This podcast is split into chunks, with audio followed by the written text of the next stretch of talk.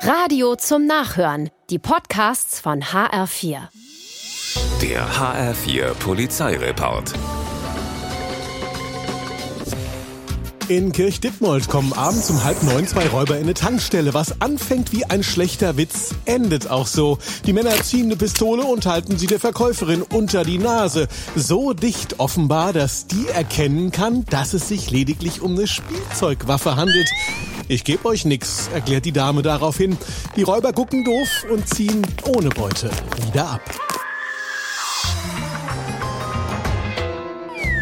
In Marburg fliegen Sonntagmorgens um kurz vor acht Flaschen und andere Gegenstände aus dem Fenster einer Dachgeschosswohnung. Ein Auto wird beschädigt, die Polizei kommt.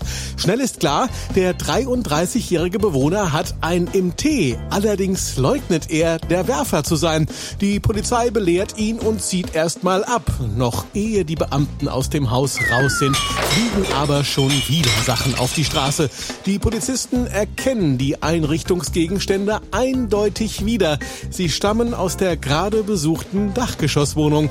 Genug gesehen. Der 33-Jährige kommt zur Ausnüchterung und um weiteren Schaden abzuwenden hinter Gitter.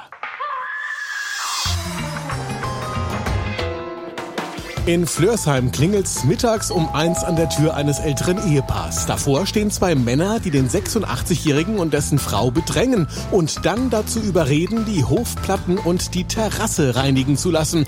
Nach ein paar oberflächlichen Handgriffen sind die Betrüger auch schon fertig und verlangen satte 1000 Euro in Bar und ohne Rechnung. Das kommt dem Überrumpelten komisch vor. Er ist vielleicht schon älter, aber nicht doof. Und so erklärt er den Kriminellen, dass er erst zum Geldautomaten fahren müsse. Die beiden sollen ihm ruhig mit dem Auto folgen. Währenddessen alarmiert die Frau des 86-Jährigen telefonisch die Polizei. Und am Geldautomaten gibt's dann ein großes Hallo. Die Betrüger werden festgenommen. Das ältere Ehepaar kann sich zumindest über eine grob gereinigte Terrasse freuen.